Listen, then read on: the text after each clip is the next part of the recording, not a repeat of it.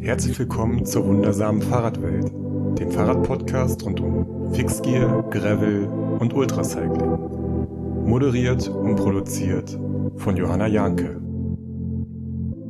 Meine heutige Gästin ist keine geringere als die Three Peaks Bike Race Gewinnerin Jana Kiesenheimer. Als erste Frau und fünfte Overall hat sie das 2760 Kilometer lange Self-Support Ultra Endurance Rennen in sieben Tagen und 20 Stunden gefinisht. Weder Schnee, noch Starkregen, noch nächtlicher Wildschweinbesuch konnten sie davon abhalten. Wie schon Jonas Deichmann und Fiona Kolbinger beehrt Jana Kiesenheimer die wundersame Fahrradwelt nun zum zweiten Mal. Eine fantastische Möglichkeit zu fragen, was sie im Vergleich zum letzten Jahr anders angegangen ist. Wir sprechen über ihr Equipment, ihr Training, die Radwahl und warum emotionale Ziele so wichtig für sie sind. Ein spannendes Gespräch, eine tolle Frau, eine absolute Hörempfehlung. Diese Episode wird supported von Komoot und da gibt es jetzt einen super geilen Event-Tipp. Alle HamburgerInnen und die, die irgendwie in der Nähe sind, aufgepasst. Am 28. August wird das Brother in the Wild stattfinden. Ich habe mich gestern mit Philipp getroffen vom Suicycle Team und der hat mir erzählt, was ihr da erwarten könnt. Ihr trefft euch morgens, ich übrigens auch, ich bin auch dabei, am Suicycle Store. Dort gibt es schon mal Kaffee und Snack. Dann geht's los. Entweder ihr fahrt die 130er Gravel-Strecke oder die 80er Gravel-Strecke. Beide Strecken führen dann zu einem See, wo ihr auch noch baden könnt und wo es noch so ein kleines Get-Together und auch noch ein paar Snacks geben wird. Und dann geht's rein nach Hamburg und dort, so Corona will, es hat natürlich ein Hygienekonzept, aber man weiß ja nie, gibt's dann noch ein gemeinsames Get-Together am Ende. Also, mega geiler Tag, Brother in the Wild von Brother Cycles und Komoot und dem Suicycle Store organisiert. Meldet euch an, ich verlinke das in der Beschreibung des Podcastes. Kostet 20 Euro, da ist dann alles mit drin könnt ihr eigentlich nichts falsch machen. Nur wartet nicht zu lang. Es sind schon 20 Plätze weg, noch bevor irgendwie Werbung dafür gemacht wurde. Und insgesamt soll es nur 50 geben. Ich habe das in der Podcast-Beschreibung verlinkt, so dass ihr da direkt hinkommt. Oder ihr gebt einfach Brother in the Wild Hamburg in die Suchmaschine eurer Wahl ein und da findet ihr das dann auch. Passend zu dieser Event-Empfehlung gibt es tatsächlich auch noch einen zweiten Supporter, über den ich mich sehr freue. Helden.de supportet diese Podcast-Episode. Und bei denen gibt es einen Fahrrad-Rundumschutz. Wer so viel reist wie zum Beispiel Jana Kesenheimer, braucht natürlich einen besonderen Schutz für sein geliebtes Rad. Helden.de bietet dafür genau das Richtige, den Premium E-Bike und Fahrradschutz. Diese Fahrradversicherung beinhaltet wirklich das komplette Rundum-Sorglos-Paket. Unter anderem mit einem weltweiten Schutz bei Diebstahl und Reparatur, Pannen- und Unfallhilfe innerhalb der EU, der Schweiz, Liechtenstein, Norwegen und dem Vereinigten Königreich. Aber auch alle anderen FahrradfahrerInnen sind bei helden.de bestens aufgehoben. Der Premium E-Bike und Fahrradschutz ist nämlich nicht nur eine Diebstahlversicherung, sondern ein kompletter Vollkaskoschutz. Der Verschleiß eurer Fahrradteile ist inklusive. Bei Diebstahl ist auch Fahrradzubehör mit abgesichert.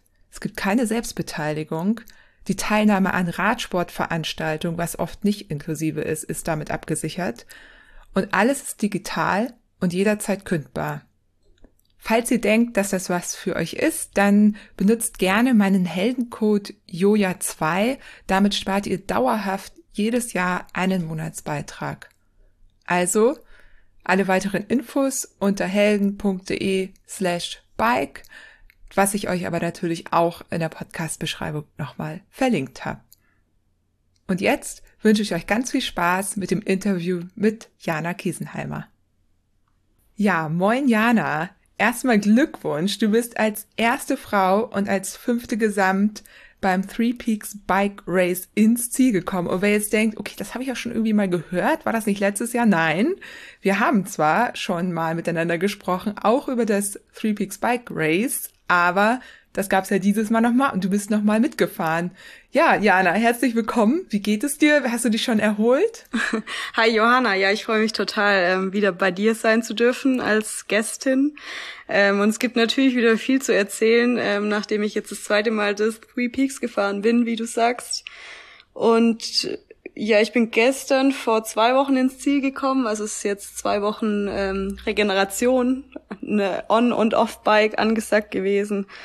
Ähm, ich habe noch so leichte Wehwehchen, wie die linke Hand kann ich noch nicht so richtig gut bewegen und der rechte Fuß ist noch taub, aber das sind ja, ähm, ja, glaube ich, was man in den Kreisen als normal einstufen würde. Ja, definitiv. Hast du denn in den letzten zwei Wochen irgendwie was Besonderes gemacht? Also hattest du noch Urlaub oder wie war so deine Recovery oder deine Wochen zurück in die Normalität? Ja, ich kam ähm, tatsächlich viel früher in Barcelona an, als ich das erwartet hatte. Ähm, ich hatte einen Flug gebucht erst äh, am Donnerstag und ich kam am Sonntag ja schon an. Ähm, und ich hatte dann zwar so einen Flexpreis, ich hätte den Flug verschieben können und habe dann aber die Tage in Barcelona genutzt und es war super schön, die dort noch zu verbringen, weil dann sehr viele andere Finisher eben im Ziel ankamen und wir haben wir haben dort immer an diesem Triumphbogen gewartet, eigentlich den den ja den halben Tag über, sobald Leute ankamen und haben die dort mit Bier und Pizza empfangen und es war eine sehr sehr schöne Stimmung und ja, das war wirklich wie so eine kleine Party dann noch immer und ja, war schön, die Zeit dort noch gehabt zu haben. Und genau, seit letzter Woche bin ich zurück im Büro, ähm, trotzdem ab und zu Radfahren, war auch noch mal zwei Tagen in den Dolomiten, weil ich trotzdem noch sehr viel Lust hatte zu radeln. Ähm, hab dann gemerkt, dass vielleicht bisschen Regeneration schon angebracht wäre. ja, aber ist ja auch ganz gut, irgendwie noch ein bisschen was zu machen. Ne? So von 100 auf 0 ist ja auch gar nicht so Voll. Gut, also der, dieser, der berühmte Post-Race Blues, der blieb mir dieses Jahr erspart bisher. Ja, gut. Okay, gleich äh, für alle zum Mitschreiben.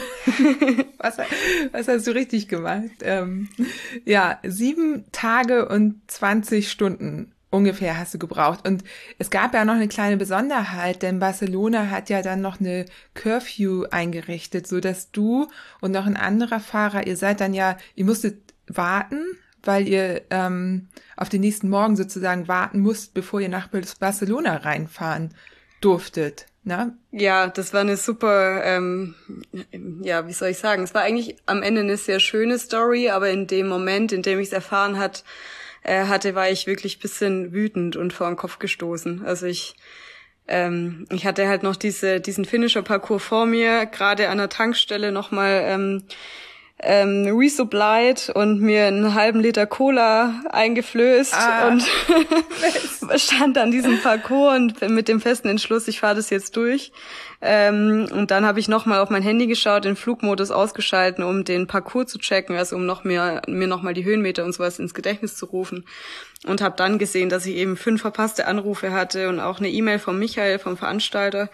Ähm, und habe dann eigentlich erst erfahren, dass es jetzt ab sofort wohl eine Curfew gibt und ich nicht in den Parcours starten darf. Ähm, genau. Oh man, bisschen ja, blöd, wenn man gerade genau. Und ich hatte eben gerade diesen Entschluss gefasst, jetzt da durchzufahren und ähm, ja, aber so sind, das ist irgendwie auch die, die Story von so einem self-supported Race, dass das eben in in der echten Welt ohne Rennbedingungen so stattfindet und da können eben solche Dinge passieren. Und ich habe mich dann wohl oder übel, wo ich eben war, aufs Ohr gelegt und habe versucht zu schlafen. Ähm, und genau in der Zeit, also ich hatte ungefähr sechs Stunden Vorsprung auf den Bart, der war damals, also zu dem Zeitpunkt auf Platz sechs und nicht auf Platz fünf. Und ähm, er durfte ja noch bis zum Start vom Parcours dann quasi fahren und ich habe mich hingelegt und geschlafen und bin um vier Uhr aufgewacht. Das war so schon eine Stunde, nachdem ich eigentlich immer gestartet bin morgens. Und ich hatte so Hummeln im Arsch, ich konnte einfach nicht liegen bleiben. Wobei ich in der Nacht auch noch mehrmals von Wildschweinen überrascht wurde, weshalb das auch nicht äh, besonders ruhsam war. Ähm, dann habe ich mich auf mein ja. in Spanien. Ja. Okay. Ich dachte, die rennen nur um Berlin rum. Ne? es gibt wohl auch spanische Wildschweine.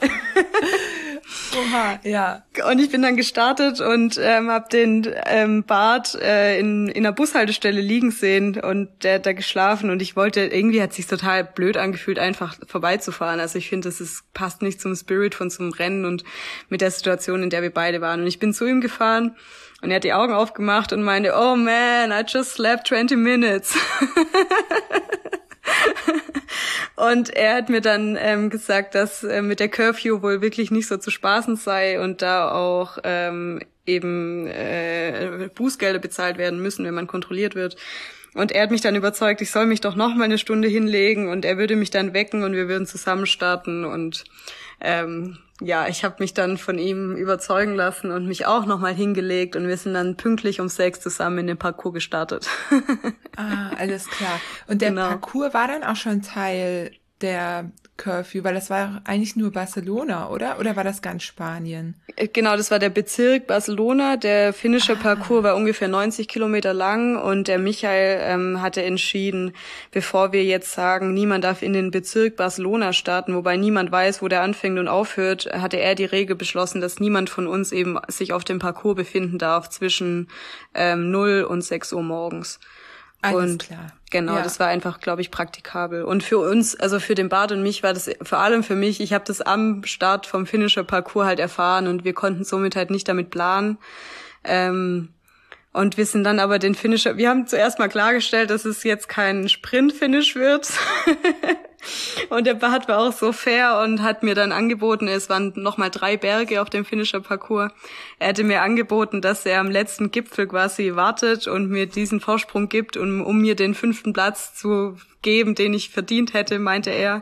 Aber das hat sich einfach total seltsam angefühlt und ich habe dann zu ihm oben gesagt, nee, wir, wir fahren jetzt, wir sind die ganze Zeit jetzt zusammen diesen Finisher-Parcours gefahren, weil wir beide dort warten mussten und es fühlt sich jetzt total blöd an, nicht zusammen ins Ziel zu fahren und ähm, genau, dann sind wir zusammen ins Ziel gefahren, haben dort Kaffee getrunken und der Michael, der Veranstalter, hat dann dort verkündet, dass er beschlossen hat, mir eben eine zwei Stunden Zeitbonifikation zu geben, ähm, weil die Curfew eben für uns nicht einplanbar war und ähm, so quasi diesen Vorsprung, den ich eigentlich auf dem Bart hatte, bisschen wieder gut zu machen.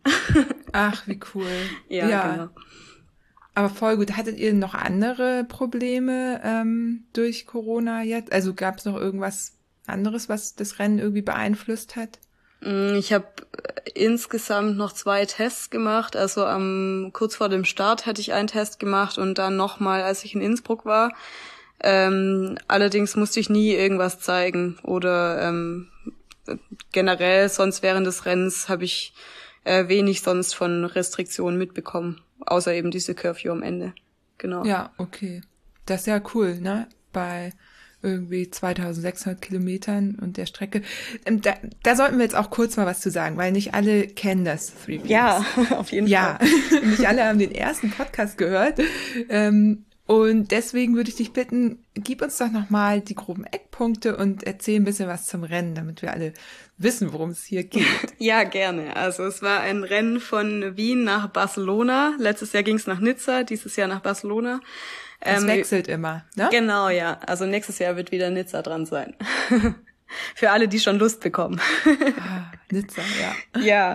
Ähm, und es ging über drei Checkpoints, also diese Three Peaks, weshalb das Rennen auch so heißt. Ähm, die waren, also die wechseln ebenso jedes Jahr. Äh, dieses Jahr war der Start eben, der ist immer in Wien. Der erste ähm, Gipfel war der Mangard in Slowenien. Das heißt, wir sind von Wien erstmal in den Süden gefahren. Ähm, der zweite Checkpoint war der äh, Großscheideck und Männlichen ähm, in der Schweiz. Und der dritte Checkpoint war der Tourmalet in den Pyrenäen. Und danach wow. gab's eben diesen Finisher Parcours nach Barcelona. Ja, total schöne Strecke. Also durch die Alpen, durch die Pyrenäen. Ähm, auch wettertechnisch war alles dabei. ja, das, da wollte ich dich auch nachfragen. Ne? Da, es gab ja richtig Starkregen. Am Anfang war das, oder? Vom Rennen? Genau. Da seid ihr gerade losgefahren. Ähm, den ersten Tag hatte ich noch trocken erwischt. Ähm, und am zweiten Tag hat es dann schon angefangen, ab und zu sehr stark zu regnen. Und für mich war der dritte Tag ähm, der Tag, an dem ich in der Schweiz über den CP2 musste, also zum männlichen. Und das war wirklich, für mich war es der schlimmste Tag, den ich jemals auf dem Rad hatte. Also es war am, am Gipfel auf über 2000 Meter ein Grad und Schnee. Ähm, es war krasser Starkregen. Es war wirklich, wirklich heftig, ja. Ich habe mir eine Skijacke gekauft unterwegs. Wow. Ja, ja, was hast du noch gemacht? Also gut Skijacke, einfach um warm zu bleiben und dich irgendwie zu isolieren? Ja, ich hatte das Pech, dass ähm, ich bin, ich war in der Nacht morgens um drei losgeradelt und es hatte schon stark geregnet. Und dann nach ungefähr 90 Kilometern ähm, konnte ich den Reißverschluss von meiner Regenjacke nicht mehr schließen, die ich dabei hatte. Ähm, der Reißverschluss war irgendwie kaputt und meine Finger so taub, dass ich es auch nicht wieder hinbekommen habe. Und ich kam dann ähm, völlig verzweifelt in Interlagen an und hatte schon dran gedacht, eigentlich aufzuhören, weil ich so körperlich wirklich ähm, ja am Ende war. und ähm, konnte mich dann irgendwie wieder aufraffen, habe mir diese Winterjacke gekauft, dann äh, Plastiktüten in die Schuhe gesteckt, ähm, lange Handschuhe gekauft und irgendwie äh, den Mut gesammelt, doch noch da hochzuradeln. Boah, krass, ja. Ja. Da, damit hätte jetzt auch, also, ja gut, so richtig rechnen tut man damit ja dann eh nie. Kann natürlich immer passieren, ne, dass es so kalt wird, aber ja. ähm, hat's denn dann, ist es denn besser geworden? Oder was hat, also ich habe viele Regenbilder gesehen, auf jeden Fall. ja, meine Hoffnung war, oder ich hatte immer nach diesem Tag, nachdem ich diesen Tag geschafft hatte, war meine Hoffnung immer, oder ich hatte mir so dieses Ziel in den Kopf gesetzt, wenn ich in Frankreich bin, dann wird's besser. Leider war dem dann nicht so. Ähm, es hat noch ziemlich viel geregnet. Ähm, der Regen wurde dann wärmer, was dann schon sehr viel angenehmer war. Ähm, und dann hatte es nach, ich weiß nicht, vier, fünf Tagen ähm, dann auch aufgehört zu regnen. Und dann war es urplötzlich sehr heiß. Also ich hatte innerhalb von zwei Tagen einen Temperaturunterschied von 40 Grad. Boah. Ja. ja. Ja, krass. Haben deswegen eigentlich viele aufgehört? Das habe ich nämlich gar nicht so verfolgt. Ja, es haben tatsächlich, ich glaube, mehr als die Hälfte der Leute haben aufgehört. Das ist viel. Ja. Also, ja. Es war auch wirklich heftig. Also wie gesagt, auch ich hatte eigentlich schon den Schluss, den Entschluss gefasst, aufzuhören. Es war wirklich, wirklich krass. Ja. Ja, ja. wow. Ähm, aber hast du nicht. Und dann äh, sieben Tage, 20 Stunden, genau, dann war ja noch der, diese gezwungene Pause sozusagen, also kann man eigentlich fast sogar noch mal ein paar Stunden abziehen. Aber trotzdem so, sag ich mal, aufgerundet jetzt knapp acht Tage. Du genau. bist 2600 Kilometer gefahren? 2670, ganz genau bin ich. Genau. Ah, okay. Ja. Weil ich hatte in der Rennbeschreibung was von 2400 gelesen. Hast du eine andere, also hast du das bewusst, also war das, oder sag mal so, war die Strecke, ähm, gab es da unterschiedliche Strecken?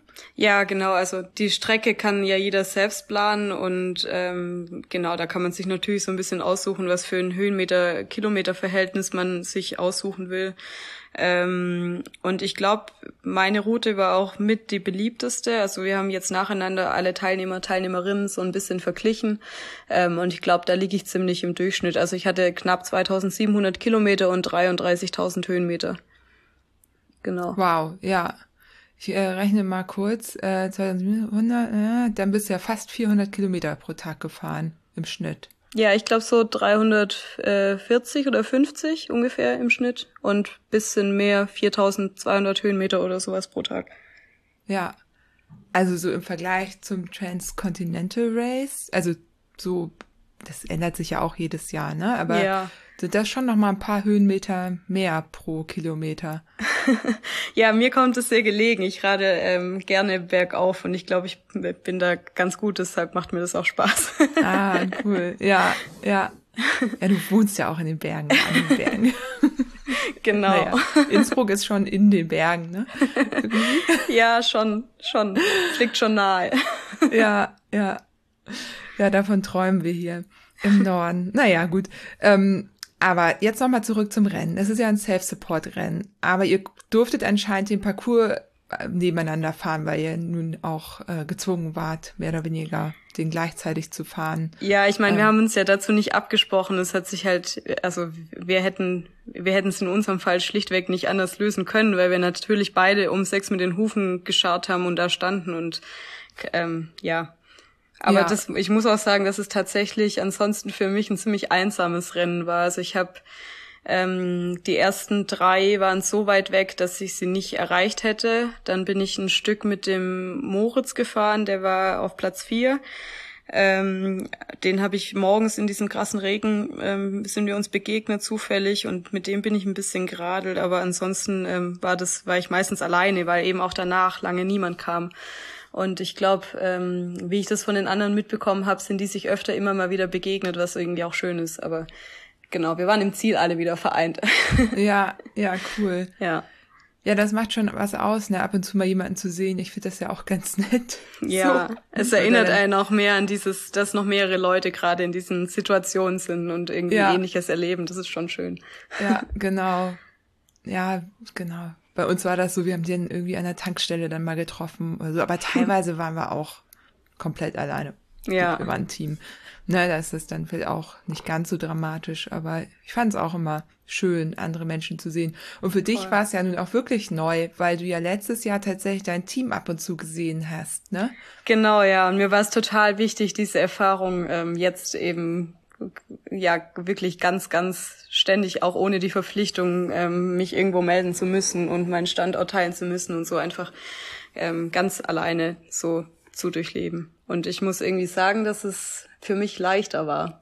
Ich glaube leider, also ich, ich bin mir nicht sicher, ob ich jemals wieder so eine Videobegleitung tatsächlich haben will, weil ich jetzt festgestellt habe, dass es, dass man sich sehr viel besser auf sich allein fokussieren kann, ohne diese vielleicht auch Ablenkung, auch wenn es schön ist, mit anderen jetzt teilen zu können und es ist eine schöne Sache gewesen, auf jeden Fall, aber für mich äh, persönlich war es so irgendwie viel leichter. ja. Ja. Ja, also ich könnte mir vorstellen, ich meine, du hast ja jetzt auch die Erfahrung von einem Rennen schon mal gemacht, ne? Ist ja auch immer so das erste Voll. Rennen. Da lernt man so viel, glaube ich, ja. Genau. Ja, könnte ich mir auch vorstellen, ne, dass das vielleicht, ja, damals, aber ich weiß auch, wir hatten ja auch teilweise einen Fotografen dabei und ich fand es auch eher anstrengend damals. Mhm. Also ähm, wir hatten den auch nicht dabei, den hat man mal gesehen. Genau, ja. Ein, ja. zweimal am Tag, so wie bei dir mit dem Team, ne? Ja. Man wusste nie so wirklich wo, aber ja, eben. Man wusste man eben, irgendwo werden die wieder lauern. ja, genau, ja. ja. Und sonst, also bist du mit einer anderen Taktik rangegangen als beim ersten Mal zum Beispiel? Mm, ich würde gar nicht sagen, dass ich eine Taktik hatte. Ich habe auch tatsächlich viel wen ich war viel weniger gestresst, viel weniger emotional. Ich bin einfach irgendwie geradelt. Ähm, und habe auch tatsächlich erst, als ich aufhören wollte, als ich am dritten Tag ähm, dran gedacht habe zu scratchen, da habe ich das allererste Mal auf das Leading Board geschaut. Ähm, weil, weil eben Leute zu mir gesagt haben, was, du willst aufhören, hast du mal da drauf geschaut? und ähm, dann habe ich, hab ich mir das angeschaut und habe gesehen, dass ich echt voll weit vorne bin. Dann hat mich das natürlich motiviert, ähm, äh, da jetzt doch weiterzumachen. Und ich habe gesehen, dass es allen gerade geht und dass alle festsitzen in diesem Unwetter und ähm, das hat mich bisschen beruhigt und mich dann aber gleichzeitig auch angestachelt und dann war schon ein bisschen mehr Race-Modus ähm, als letztes Jahr vielleicht. Genau. Ja. Ja, das glaube ich. Hast du drin oder draußen geschlafen oder so eine Mischung gemacht? Ähm, am An also als das Wetter so total schlecht war und ich auch äh, oft echt unterkühlt war und so, da habe ich mir schon Hotels gesucht, wenn es irgendwie ging, habe aber dann die letzten fünf, vier, fünf Nächte äh, draußen geschlafen. Also ich bevorzuge generell draußen zu schlafen. Ähm, manchmal ist es, glaube ich, aus gesundheitlicher, unsportlicher Sicht schlauer, sich dann doch ein Hotel zu nehmen.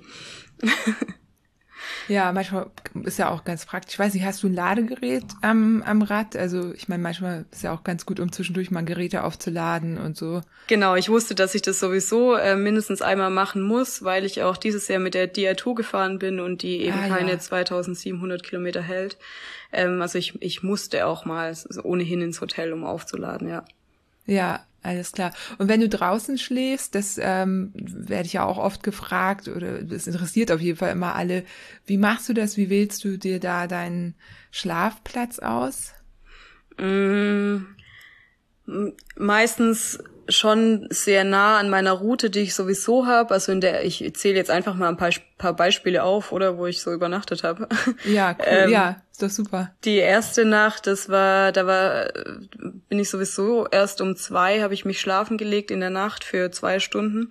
Und da habe ich am Straßenrand so eine große Trauerweide stehen sehen, die eben ähm, ihr, ihr die, die Äste gingen bis zum Boden und ich habe mich dann da drunter gelegt. Da war sogar ein Brunnen, so dass ich mich bisschen waschen konnte. Und man konnte mich von der Straße nicht sehen. Ich war aber sehr nah am Parcours und das war für mich halt praktisch. Ähm, da habe ich dann einfach nur zwei Stunden geschlafen, bin dann weitergeradelt. Ähm, und ansonsten, wo habe ich geschlafen? In Frankreich gibt's viele so Camping Municipals, also es sind öffentliche ähm, Plätze, wo erlaubt ist zu campen. Und ich kam ja immer erst an, wenn es schon dunkel war. Also meistens so gegen zwölf habe ich mich hingelegt bis um drei. Und ähm, ich mich beruhigt es immer, wenn da andere Menschen um mich rum wohl auch schlafen und äh, das da kann ich ganz gut entspannen irgendwie und da ist äh, gemähter Rasen und wenig wenig Viechzeug, so dass ja. ich da ganz gut schlafen kann. Also an, an solchen Plätzen habe ich zweimal übernachtet. Ähm, einmal auf diesem Stopper, äh, Stoppelackerfeld, wo die Wildschweine nachts kamen, das war weniger entspannt. ja. Oh Gott, ja.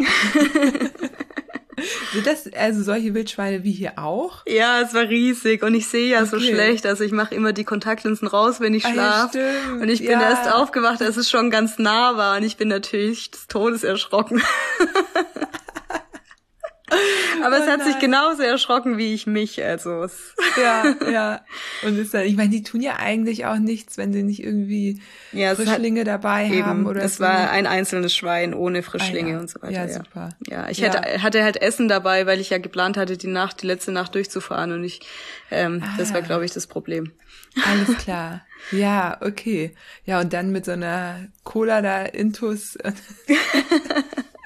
schläfst ja eh nur so, oh Gott, ja. Ähm, okay. Aber ähm, generell waren da dann auch andere Menschen, also auf diesen Plätzen, weil du gesagt hast, du schläfst dann gerne in Gesellschaft? Ähm, auf diesen öffentlichen Campingplätzen genau, sind natürlich ja. auch andere Menschen, wobei ich da nie irgendwie, ich kam ja meistens spät an, da war sowieso niemand mehr auf den Beinen und ich bin so früh wieder gegangen, dass noch niemand auf den Beinen war. Ähm, aber generell dieses Umfeld, ähm, von diesen öffentlichen Campingplätzen finde ich ganz schön. Also ich fühle mich da ganz wohl. Ja. Ja. Ja. Cool. Und was hattest du so als Setup dabei zum Schlafen? Ähm, ich hatte eine Isomatte, einen Schlafsack und eine Rettungsdecke. Genau. Okay. Kein Biwaksack. Ja, ich habe dieses Jahr auf den Biwaksack verzichtet, weil ich den letztes Jahr nicht gebraucht habe. Ähm, dieses Jahr wäre es wahrscheinlich besser gewesen mit, ähm, aber die Rettungsdecke hat ganz gute Dienste geleistet. Das hat ganz gut funktioniert. Ja, hast du die im Schlafsack oder außenrum gehabt? Ich habe die außenrum gewickelt, ja. Okay, ja, es gibt ja auch so diesen Trick, dass man die untenrum noch in Schlafsack mit reinnimmt, aber ich meine, dann äh, hält es, also dann isoliert es natürlich nicht, ne? Ähm, ja, ja. Außen, Und ja. Genau, es hält halt auch die Feuchtigkeit bisschen fern, genau. wenn man die außenrum wickelt. Ja. ja. Und dann bist du mit einer Rettungsdecke klargekommen? Ja, ich habe die immer wieder ähm, in die Isomatte quasi so eingewickelt. Das hat ganz ah. gut funktioniert. Ja, ja super. Ja. Stimmt, dann muss man die ja nicht zusammenfalten, nix. Genau, sondern, ja. Ja. Ich habe die einfach mit ah. aufgerollt. Das war, hat eigentlich gut funktioniert. Ah. ja, perfekt. Ja, cool. Und ähm, hat sich sonst was so von deinem Setup äh, verändert? Also hast du da bewusst irgendwie was anders gemacht als im letzten Jahr bei deinem ersten Rennen? Ja, ich hatte ein anderes Fahrrad dieses Jahr. Also ich bin letztes Jahr mit dem Diverge gefahren, was ja eher eine aufrechte Position hat, ähm, bisschen komfortabler ist. Und dieses Jahr bin ich mit dem Ethos gefahren. Das ist eigentlich ein eher aggressiveres Rennrad, was aber auch sehr viel leichter ist. Ähm, und ich habe den Vorbau umgedreht, so dass ich auch da so ein bisschen eine komfortablere Position habe. Ähm, und genau, das war, glaube ich, die größte Veränderung so am Setup, weil das Fahrrad sehr viel leichter war. Ähm, und die Position konnte ich trotzdem ganz gut halten. Ich hab, bin dieses Jahr mit Aufliegern gefahren tatsächlich. Ah, stimmt. Ja. Das hast du letztes Jahr ja nicht gemacht, ne? Genau, ja. Und habe auch auf die Lenkerrolle vorne verzichtet, sondern ich hatte dieses Jahr nur diese Arschrakete und eine Rahmentasche. Und ja. ähm, am Oberrohr eine Tasche, genau. Okay. Ja. So wie Fiona Kolbinger. Weiß ich also, nicht so, ja? Ja, ja, die hatte, die hatte auf jeden Fall keine Lenkerrolle, weil, also die hatte eh beim Transcontinental Race so gut wie nichts dabei gefühlt. das ist aber auch, na, nochmal anderes, nochmal wärmer, wohl. Ja. ja. hätte, naja, das mit dem Regen hätte da auch passieren können. Ja. Ähm, aber genau, aus, ich glaube auch aus Aero-Gründen hatte die Lenkerrolle weggelassen. Ja, ich glaube, das macht schon Sinn. Also wenn man darauf verzichten kann, ist es, glaube ich, die erste Tasche, die man weglässt. ja, es gibt jetzt ein paar neue, die irgendwie so schmaler gebaut werden, aber ja, genau. Ja. Man hat ja eh, am Lenker hat man ja eh immer schon sehr viel mit dem Auflieger und dann irgendwie Lampen und so weiter, wenn man da äh, was weglässt. Ist genau, eher von ja. Vorteil. Ja. ja. Ja. Ach, interessant. Ja, ich habe gesehen, du warst auch vorher noch beim Bikefitting. Ne? Genau, ja. Ich hatte ja letztes Jahr auch Probleme mit den Händen und es hat sich leider im, innerhalb des letzten Jahres schon noch verstärkt. Also ich bin viel gecravelt und hatte dann so eine Handgelenksentzündung an meiner rechten Hand. Ähm, und da wollte ich einfach alles machen, was geht, dass mir das nicht einen Strich durch die Rechnung macht und ähm, bin mit Handschuhen geradelt, konsequent, habe mir die Hände getaped, hatte die Auflieger und noch das Bikefitting und jetzt ich hatte keine Handgelenksprobleme dieses Jahr, ja. ah, voll gut. Ja. ja. Und wie fandst du es so in den Aufliegern zu fahren? Ja, bei diesen, es gab ja dieses Jahr vor allem in Frankreich schon sehr äh, lange Strecken ähm, ohne viel Höhenmeter. Also so zwischen Montpellier und dem Tourmalet war schon sehr viel Gegenwind und sehr viel ähm, lange flache Stücke und ähm, da waren die Aufleger schon super. Und man kann super damit, also darauf essen. Ich habe dieses Jahr ja. auch nur auf dem Fahrrad gegessen. Also ich habe mich nie irgendwo hingesetzt. Ich habe nur an Tankstellen und ganz kleinen Tante-Emma-Läden eingekauft und dann immer auf dem Fahrrad gegessen. Und es geht halt mit Aufliegern auch viel besser. Hast du es mal, hast du deine Zeiten mal ausgewertet? Weißt du, wie viel Pause du gemacht hast? Also so pro Tag oder, oder, eine Prozentzahl? Ja, ich bin so pro Tag zwischen 14 und 18 Stunden geradelt und hatte so zwei Stunden Pause ungefähr. Ja, das ist richtig gut. Ja, es hat, ich habe auf jeden Fall mich bisschen optimiert. ja, voll gut. Ja, ja, ja. ja. Wir hatten das ja damals so ein bisschen ähm, ausgerechnet. Also wir haben ja eine wesentlich längere Schlafzeit gehabt als du. Aber ähm, ihr wart ja auch länger unterwegs. Ich meine, über sieben Tage ja. geht es vielleicht noch mit drei Stunden, aber ja. ja, und eben es ist ja auch individuell. Ne? Total. Also so und dadurch haben wir uns aber tagsüber auch echt gut zusammengerissen, sage ich mal so. Und trotzdem hatten wir eine Pausenzeit von so 25 bis 30 Prozent. Das mhm. ist schon okay. Also es ist eher, eher 25 Prozent gewesen. Mhm. Aber auch absolut, also definitiv optimierbar. Ne? Aber wir haben dann, es war ja auch, wir waren ja als Team unterwegs, das heißt, auf der Strecke waren wir dann ein bisschen schneller, weil wir ja gegenseitig Windschatten fahren konnten. Und wir mhm. haben wirklich in den Pausen auch, also wir haben ähm, quasi unser Essen dann auch ähm, oft, wenn wir im Supermarkt waren, dann direkt dort mhm. auch gegessen. Ja, und klar, wenn man zu zweit ist, jeder muss mal wann anderes auf Toilette und so weiter. Also ja, ja. genau. Summiert sich ja auch. Ich glaube auch, das ist echt schwer. Müsste man mal gucken. Müsste man mal die Teams, müsste man mal ja. ausrechnen. Gibt doch, ja. Ich glaube, ich weiß, wer das machen könnte. Ich, ich glaube ich nicht, aber es, ähm, es gibt diese neue Ultra Endurance, na, der wertet immer auch, von, also von den Two Volcano Sprint hat er ausge. Ja, ja, das ist total spannend, die Statistiken, ja. Ja. Ach, ja. Ich habe jetzt vergessen, wie er heißt. Na, ich verlink's. Ich notiere genau. es mir direkt. Ja. Ähm, weil äh, das äh, würde mich wirklich mal interessieren. Also ja. Teams und Einzelfahrer im Vergleich kann man ja Top 5 Teams, Top 5, keine Ahnung, Einzelfahrer. Ja, in, ja, ja, das wäre spannend. Irgendwie sowas, ja. Ja. Mhm. ja. Ja, und äh, was hast du so gegessen? Hast, gab's da, gibt's irgendwelche Geheimtipps, irgendwelche Sachen, die besonders gut funktioniert haben? Ja, ich habe also wie gesagt dieses Jahr nur auf dem Fahrrad gegessen und es schließt einfach vieles per se aus. Also ich habe vor allem irgendwie belegte Brötchen und fertige Sandwiches gekauft, die ich eben so in der Bäckerei oder an der Tankstelle kaufen konnte. Ansonsten super viel Bananen und Snickers. Ähm, die Snickers waren irgendwann so weich wie Gels, man kann sie aber immer noch in den Mund quetschen. ähm, Äpfel, also viel Obst habe ich schon gegessen, Nüsse, Äh, ich hatte dieses Mal irgendwie, ich weiß nicht warum, ich glaube, jemand, der viel Fahrrad fährt, äh, kann es gut nachvollziehen. Ich habe irgendwie bei solchen Trips oft Lust auf immer eine bestimmte Sache und dieses Mal waren das immer diese Honigsalzmandeln. Ah ja, die kenne ich. Ja. Also ich habe Unmengen an Honigsalz, äh, Nüssen, Mandeln gegessen, was es so gab. ähm, ja, ich viel. Und wie bist du mal in Supermärkte rein oder wirklich so Bäcker und Tankstelle? Also ich glaube, ich war einmal im Supermarkt an der Grenze zu Spanien, weil ich nix eben nichts anderes gefunden habe außer einen Supermarkt. Aber ansonsten war ich wirklich nur bei äh, Tankstellen und Bäckereien oder ganz kleine Tante Emma Läden, die es eben so gab. Ja, aber ja. man man spart. Ich finde es also man spart nicht nur Zeit, sondern es ist auch sehr viel weniger anstrengend. Ähm, man muss nicht so weit durch die Gänge laufen, man muss sich nicht alles zusammensuchen. Ich will ja sowieso nur die gleichen fünf Dinge immer, also ein bisschen Obst irgendwie, äh, vielleicht eine Cola, äh, ein Smoothie oder irgendwas ähm, anderes Frisches für sofort und dann eben ein Sandwich oder was zum Mitnehmen. Und für diese fünf Dinge brauche ich eben keinen riesen Supermarkt und deswegen, ähm, wenn es geht, habe ich mir immer Tankstellen ausgesucht. Ja.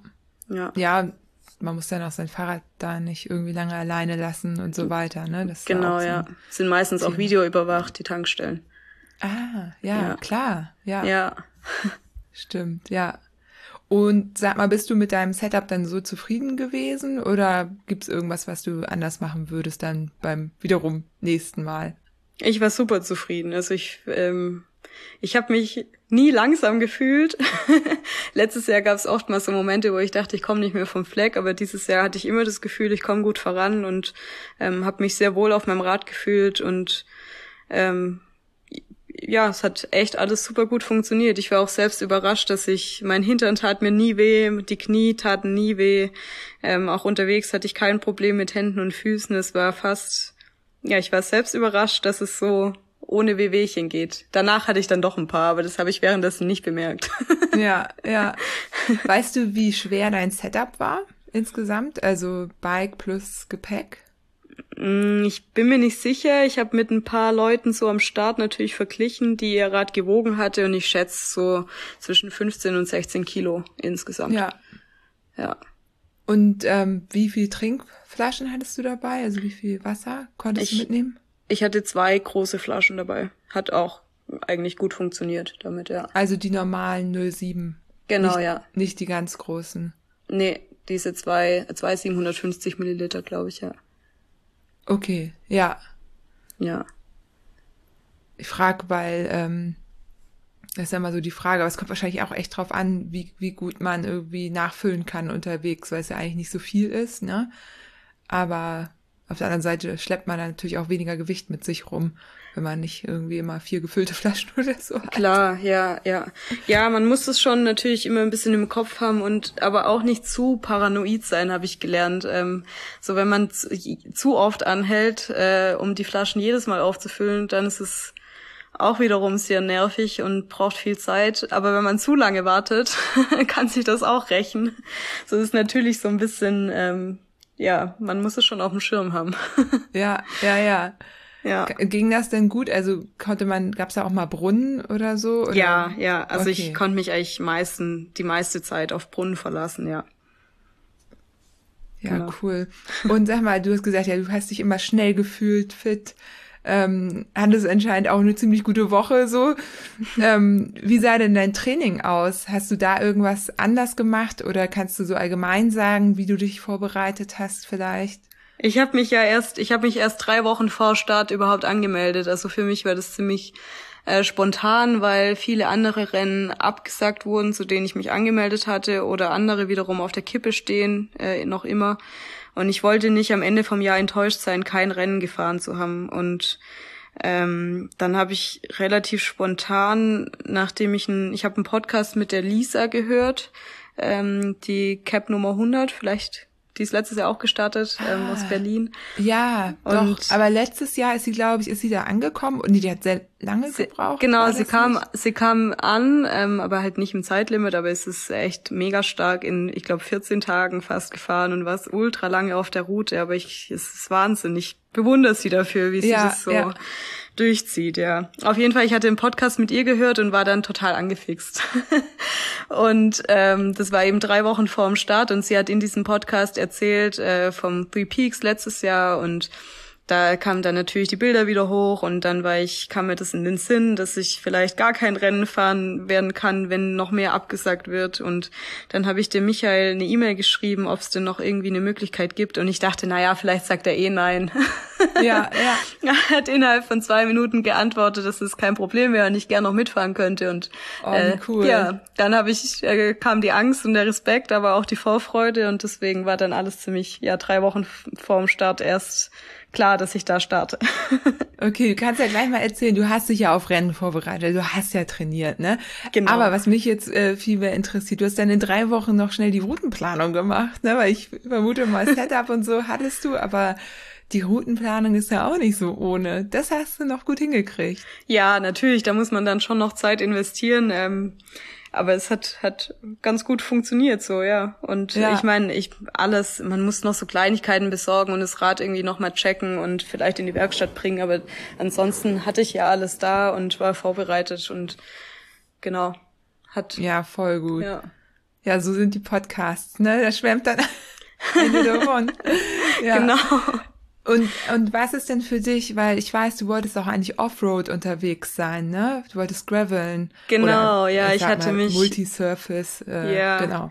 Ich hatte mich eigentlich zum Italy Divide angemeldet, ähm, dann zum Bohemian Border Bash Race und die wurden dann beide verschoben zu Terminen, zu denen ich nicht kann. Ähm, und ich habe mich auch noch zum Transpyrenees angemeldet, was Ende September stattfindet, wobei da auch noch keine Entscheidung gefallen ist, ob es wirklich stattfindet ähm, weil das Transcontinental wurde ja abgesagt und äh, es kommen ja viele Leute aus UK, die momentan gar nicht einreisen können und deswegen, ja, steht auch das natürlich bisschen auf der Kippe und da hatte ich halt Angst, dass dann am Ende nichts für mich in Frage kommt und dann, ja, dachte ich jetzt oder nie nochmal Three Peaks. und ich war ja. noch nie in Barcelona, deshalb. ja, und das ist ja auch das Coole, ne? Dass das Ziel eben rotiert oder ne, immer wechselt zumindest. Genau, und ja so. auch die Checkpoints. Also es war ja wieder ein genau. völlig anderes Rennen dadurch. Ja. ja. Genau, und die wechseln ja eh immer. Aber genau, dass das eben, dass er dahin über die beiden, ne? Das wird ja Michael Wacker organisiert es und ähm, Vincent Mühletaler kann man auch noch mal kurz zu dem Rennen sagen. Das war, die sind beide so Transcontinental Race gefahren und das Trans Am Bike Race und haben da Erfahrung gesammelt. Und das Three Peaks ist im Grunde von denen wirklich als so eine Art EinsteigerInnen Ultra äh, Race Erfahrung gedacht oder auch für ähm, Leute, die eben sich fürs TCA angemeldet haben, um da nochmal Equipment zu checken und so weiter. genau, da hat man nochmal sieben bis äh, zehn Tage Extremtest. genau, weil ich eigentlich gar nicht weiß, ob ich jemanden kenne, der das auch so hintereinander weg dann gemacht hat. Müsste ich ja. mal überlegen, weil es schon relativ nah aneinander, ne? Eigentlich, ja. Ja, und klar, es ist halt irgendwie kür kürzer als das TCR natürlich, also dieses Jahr 2700 Kilometer. Aber ich bin mir nicht sicher, inwiefern es jetzt wirklich so eine Vorbereitung ist, weil man die natürlich auch sehr viel intensiver fährt vielleicht, als wenn man halt äh, über 4000 Kilometer unterwegs ist. Also das Rennen ist vielleicht einfach ein anderes. ist es, glaube ich, auch. So wie ja. auch irgendwie der Two Volcano Sprint ähm, mit 1000, glaube ich, 100 oder so ja auch wieder was anderes ist. Ne? Genau, ne? ja. Also man geht ja ganz anders an die Sache ran. Ja. Ja. Aber ich habe halt von total vielen gehört und das hatten wir ja letztes Mal auch schon besprochen, beziehungsweise ich hatte es, glaube ich, erzählt. Ist zum Beispiel ein Freund von mir mit Familie, ähm, der sagt dann einfach, okay, eine Woche, zehn Tage, das kann man irgendwie noch ähm, irgendwie unterkriegen, ne? Dann sind dann nicht gleich drei Wochen vom Familienurlaub weg. Ja, so. ja. Und ich glaube, das ist halt doch verlockend. Also auf jeden ja. Fall ein sehr beliebtes Rennen mittlerweile, wie man so, man das so äh, sieht, ne? Ja. Und das und Zeitfenster war jetzt genau. ja genau richtig. Total, ja. Voll. Außer, dass es eben genau in dieser krassen Regenwoche war. Ja, ja, ja. Gut, aber ja, Sowas schaust, kann immer passieren. Ja, auf jeden Fall. Das ist ja eh krass, ne? Also, ja. da, ähm, ich, ja, da sind noch ganz andere Sachen passiert, aber. Ja. Genau, ähm, ich meine jetzt auch einfach Corona-mäßig, ne? Wenn man jetzt guckt, dass die irgendwie Zahlen jetzt wieder steigen und so, da war das, glaube ich, schon ein ganz guter Monat, um das stattfinden zu lassen. Ja, ich so. denke auch, ja. Ja, auf ja. jeden Fall. Gut, dann hast du Transpyrenees noch auf, dem, auf der Liste. Ich habe gesehen, Anna hat, glaube ich, also Anna Heslock, die Race Director, ich glaube, die hat auch gerade wieder so ein, das hat sie ja beim Transcontinental Race auch schon gemacht, dass sie so E-Mails, ähm, also ein bisschen auf Feedback äh, gewartet hat von den TeilnehmerInnen. Das macht sie gerade auch wieder. Genau, ähm, ja, ja. Wir hatten jetzt die Möglichkeit, quasi unsere Meinung ähm, zum Start. Stimmt, du müsstest ähm, dann ja eine E-Mail bekommen haben. Genau, genau, ja. Und ja, ich bin gespannt. Ähm, ja, ich wünsche mir natürlich, dass es stattfindet. Ich hätte total Lust und die Pyrenäen sind unglaublich schön. Ich habe jetzt schon mal reingeschnuppert und würde da gern wieder unterwegs sein, aber natürlich ist es auch, ich, ich würde nur teilnehmen wollen, wenn wirklich jeder und jede, die sich äh, halt angemeldet haben, wenn, wenn jeder so starten kann. Und wenn das nicht möglich ist, dann ähm, muss man es wohl besser verschieben. Ja. Wann wäre das genau? Ähm, Ende September, also am 24. Ah, ja. September ist, glaube ich, Start. Okay. Oder wäre ja. der Start. da fahre ich die ähm, Dead Ends in Cake Challenge. Ah ja, cool. Das habe ich auch ein bisschen verfolgt, ja. Ja, falls, ja. falls du deine Alternative brauchst, falls es nicht stattfindet. Ich habe den den Adrian, ich weiß nicht, ob du den kennst, Adrian, Adrian, keine Ahnung, ich weiß es nicht, am Genfer See getroffen. Ähm, und der ist auch bei Dead Ends and Cake mitgefahren und hat sehr davon geschwärmt, ähm, wie, wie toll das war. Da habe ich äh, auch schon ein bisschen geliebäugelt, das irgendwann auch mal zu machen. Das ist, glaube ich, ein tolles Event, ja. Ja, ja, das ist total toll. Der Dominik, also Adrian, weiß ich jetzt gar nicht, ob ich den kenne, aber der Dominik, der das organisiert, der hat das äh, super gemacht. Also, mhm. ne, für alle, die es nicht kennen, irgendwie Startziel natürlich, dann Checkpoints, die man abfahren muss mit eigener Route, unglaublich schön, Dead Ends, weil in Sackgassen. Und beim Rennen gab's da halt dann Kuchen. Und genau, die, die Challenge hatte halt die gleichen Checkpoints. Du kannst halt dann mindestens zwei, musst du, glaube ich, anfahren, um irgendwie in der Challenge quasi mhm. äh, gewertet, wie auch immer zu werden. Mhm. Cool. Und das kann man noch bis Ende September. Ja. Ja, das Deswegen. klingt super spannend. Wenn der Kuchen schon organisiert ist, ist schon die mhm. halbe Miete. genau, die, man stempelt dann halt in diesen Cafés und da wird es ja, dann natürlich ja. auch Kuchen geben. Und genau, Anfang Oktober ist dann äh, Grinduro oder Grinduro in der Schweiz. Das mhm. wollten wir irgendwie verbinden. Genau. Cool. Naja, also, ne? Ich drücke trotzdem die Daumen, dass es stattfinden kann. Ja. Vielleicht muss das, also das kann auch sein, dass das nicht stattfinden kann, ne? Also. Ja, dann äh, natürlich auch ja. vollstes Verständnis, aber natürlich. Ich, ich bin jetzt schon ganz froh, dass ich eben ein Rennen gefahren bin und jetzt ähm, bin ich bisschen beruhigter. ja. Ja. Ja, und sag mal, ähm, wir haben ja Anfang des Jahres einen Podcast aufgenommen, ne? Zu deinem tollen Film oder zu eurem tollen Film und so und äh, kam da viel Feedback, also zum Film. Ich meine, der kam da ja auch gerade raus. Wir haben ja darüber gesprochen, bevor der online ja, war, ja, sozusagen. Ja, genau.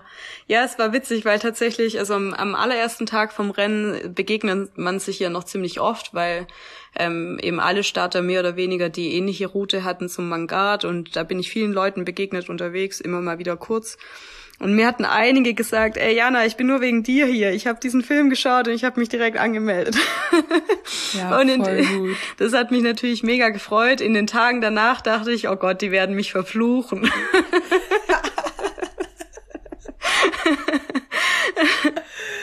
aber natürlich, es war schön, ähm, das zu hören und es ist total cool, wenn Leute dadurch motiviert wurden, sich anzumelden und ähm, dann an Tag drei auch im Regen standen. ja, ja. Ja.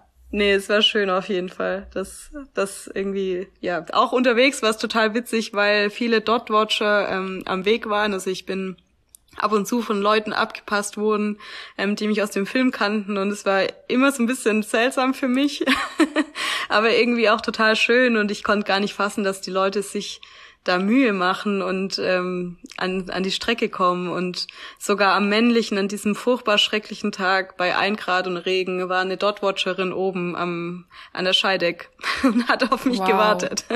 Oh, voll toll. Ja, es ist, da kriegt man echt Gänsehaut. Das ist Wahnsinn. Ja, es ist ja. schön. Ja, das ist auch so, man denkt, man ist irgendwo im Nirgendwo, ne, und auf einmal ja. irgendwie springen da Menschen raus und irgendwie, ja. ja. wissen, was da vor sich geht, weil es ja sonst in solchen Rennen so ist, dass, ich sag mal, 99,9 Prozent der Menschen, denen man begegnet, keine Ahnung haben, was man gerade macht. Ja, ja. Weil wie auch. Ja, eben, ja. Die Leute waren auch zum Teil natürlich völlig verständnis, äh, verständnislos, als ich da in Grindelwald stand und halb erfroren bin und ähm, geheult habe. Und manche Menschen waren wirklich, war, mein Gott, machst du das freiwillig und warum? Also ja. ich glaube, viele Außenstehende, ähm, die nur diesen einen Blickpunkt oder diesen eine Momentaufnahme aus dem Rennen sehen, die wissen natürlich nicht, was alles dahinter steckt. Und es ist dann schön, irgendwie Dot-Watcher zu treffen, die das vielleicht verfolgen und ja, es ist krass. Ja, ja, ja, total. Und sag mal, du hast ja schon erzählt, dieser schreckliche Tag, also der, wo du auch überlegt hast zu scratchen. Mhm. Erinnerst du dich, ähm, was du da gemacht hast? Also was hat dir da geholfen, weiterzumachen? Mm, ich, also ich bin von meiner ursprünglichen Route mehr oder weniger abge abgekommen, als ich gemerkt hatte, dass mein Reißverschluss von der Jacke nicht mehr geht. Und ich war so unfassbar durchgefroren, dass ich mein Rad nicht mehr halten konnte, weil ich so stark gezittert habe. Und ich hatte in der Schweiz ja kein Internet und der nächste Ort, den ich irgendwie vom Namen kannte, war halt Interlaken. Und ich dachte, es ist jetzt, ähm, es wird auch gesundheitlich irgendwie bedenklich. Ich fahre jetzt mit der Kraft, die ich noch habe, nach Interlaken und gehe in ein Hotel. Ähm, ich hatte da nicht bedacht, dass es erst sieben Uhr morgens war und auch noch alles zu hatte und ich mir ähm, das auch schwierig war, irgendwo einchecken zu können. Und ich habe dann ein Hostel gefunden. Ähm, und bin in, in diese Lobby an die Rezeption und ich habe ihr gesagt, ich, ich gehe, ich kann ja nicht mehr raus, egal ob ihr ein Zimmer habt oder nicht, ich muss jetzt ich muss mich hier jetzt irgendwie aufwärmen und meine nassen Sachen ausziehen. Und äh, da war eine, ein Mädel an der Rezeption, die sehr viel Verständnis hatte und mir Handtücher gereicht hat und ein Föhn und mir ein Zimmer gegeben hat morgens um sieben. Wow. Ähm, da war ich ja doch schon 100 Kilometer im Regen geradelt und ähm, halt nass bis auf die Haut. Und ich war dann in diesem Hostelzimmer meine Taschen ausgepackt und gesehen, dass in wirklich jeder Tasche das Wasser steht. Ähm, meine, meine Lampe, also die, das gute Licht, die Lupine war kaputt.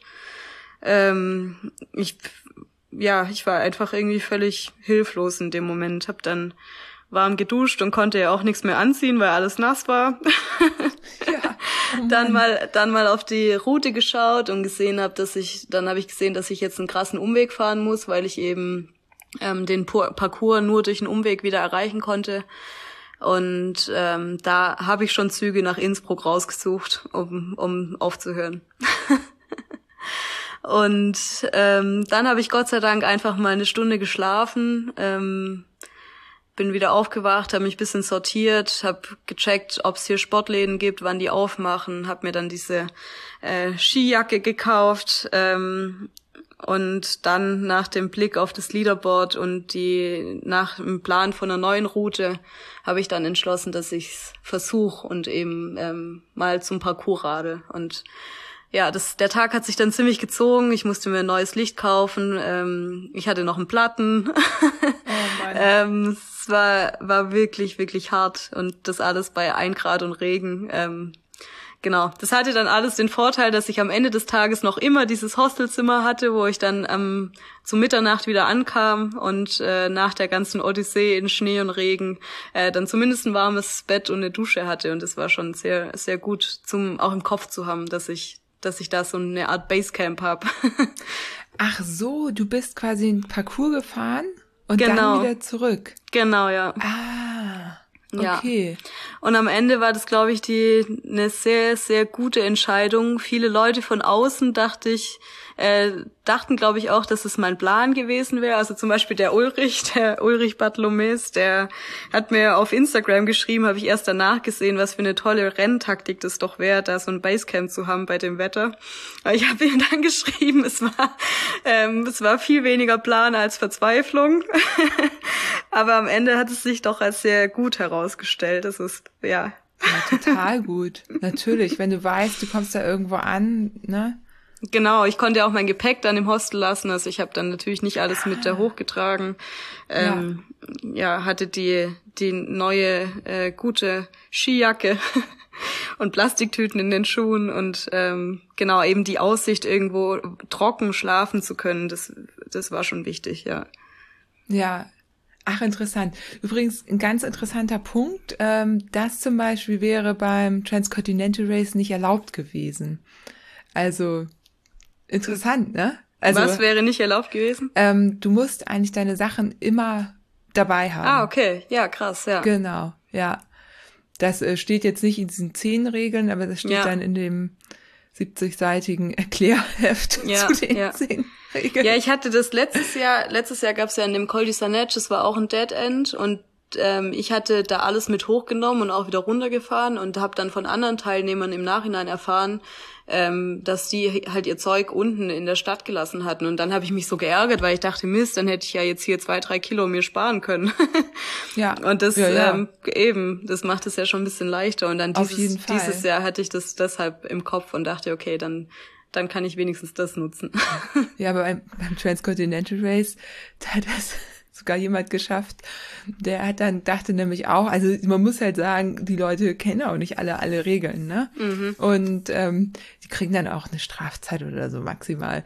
Aber der erzählte dann im Ziel ganz groß von seiner ähm, seiner dummen Geschichte. Der hatte nämlich mitsamt seines Gepäcks, also seiner Seatpack, auch seinen Trecker unten gelassen. Das oh heißt, ja, okay, das ist Der hat dann irgendwann gemerkt, ähm, ja, ist ja schön und gut, dass ich jetzt hier halb oben bin. Aber, aber umsonst. ja.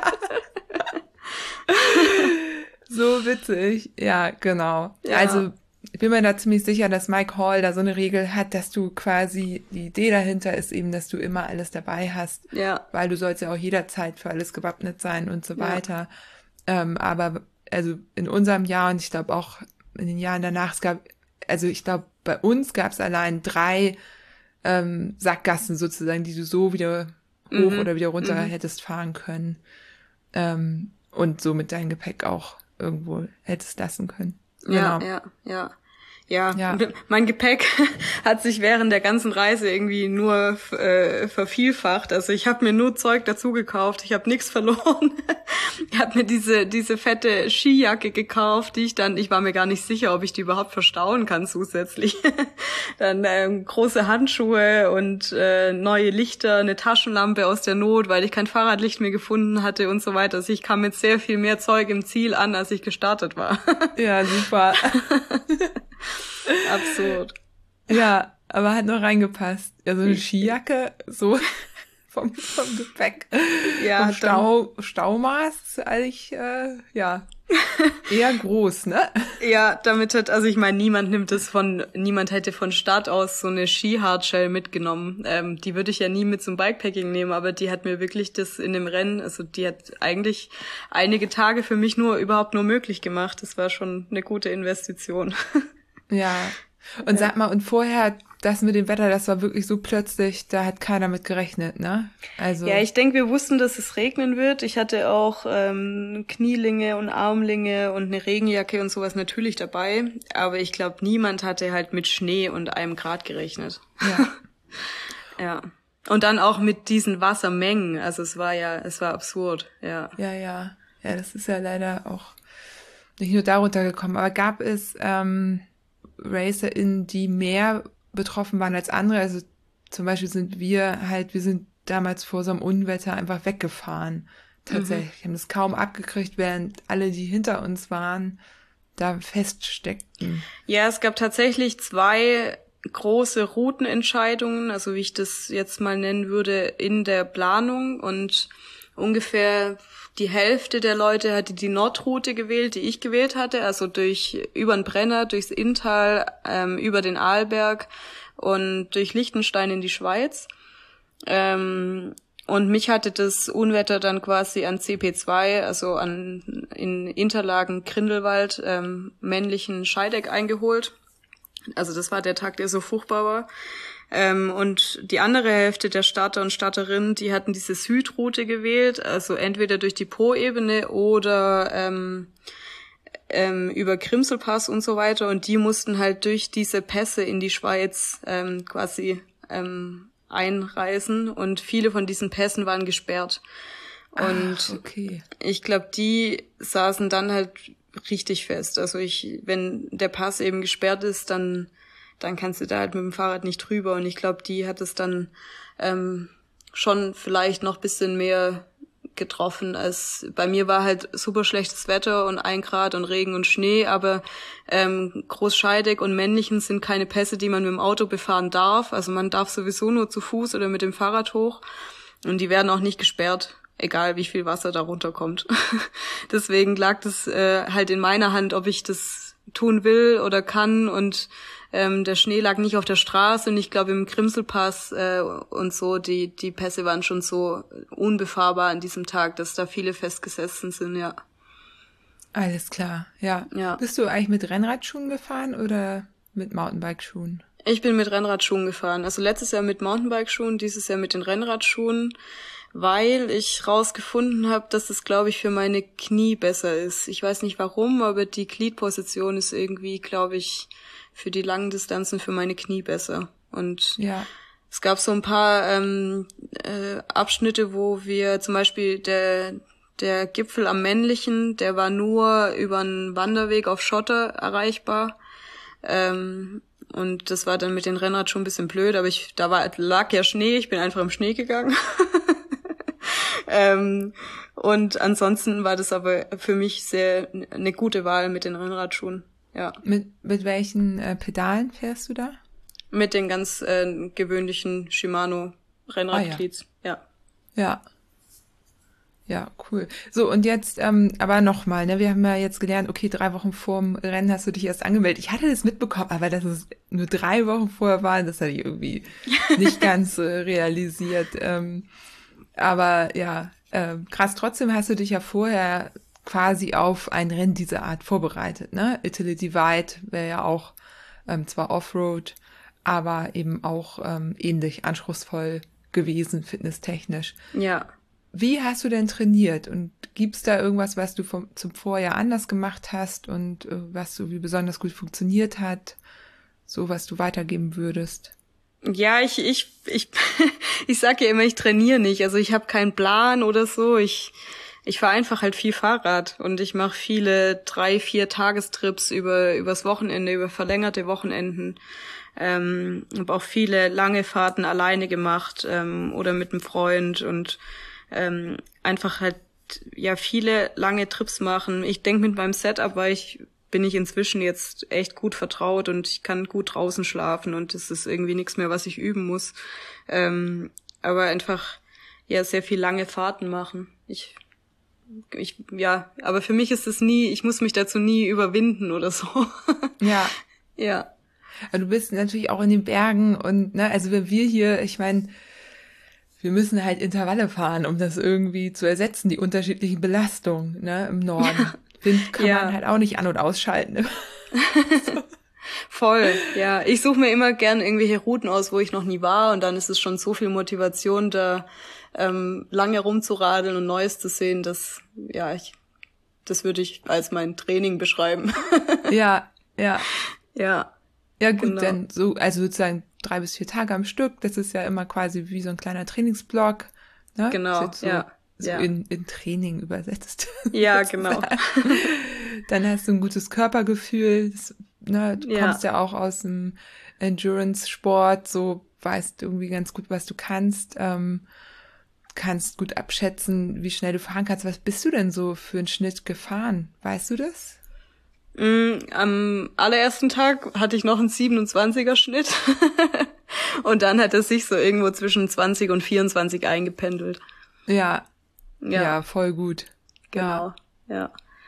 Das genau. ist richtig gut. Also, ich meine, man kann das ja, ich kenne nur die Daten vom TCA, das ist natürlich dann immer noch ein bisschen weniger, aber da war das auch so bei 22, 23, 24 so. Genau, ja, ja. Dreh. Aber das waren schon die schnellen, ne? Also, oder, genau. Ja. Teams und so, die dann eben noch mit Windschatten fahren können und so. Kommt natürlich ja. auch sehr drauf an, wie viel Höhenmeter an dem Tag. Also die sind ja, die ja. Höhenmeter sind ja nicht gleichmäßig verteilt, sondern eben einen Tag sind es mal mehr und mal weniger. Ja, ja. genau. Ja. ja. Ja, ich habe ja irgendwann erkannt, das ist so absurd, dass man natürlich, wenn man in so ein Gebirge reinfährt, natürlich äh, genauso viele Höhenmeter haben kann, wie wenn man rausfährt, äh, die aber natürlich beim Rausfahren also wenn man mehr wieder äh, runterfährt, ähm, ja. dann doch anders zu bewerten sind in der Zeiteinschätzung. Ja, ja, ja, eben. Und es gibt halt Tage, da fährt man halt vielleicht mehr bergauf als bergab und es gibt Tage, genau. das ist umgekehrt. Und ja. trotzdem steht da die gleiche Anzahl von Höhenmeter. Das ist, wenn man es nur kennt, wenn man immer nur im Kreis fährt, weißt du? Ja, Weil ja, dann genau. weiß man, ja, 2000 Höhenmeter, 100 Kilometer kann man einschätzen, ne? Ja, ja.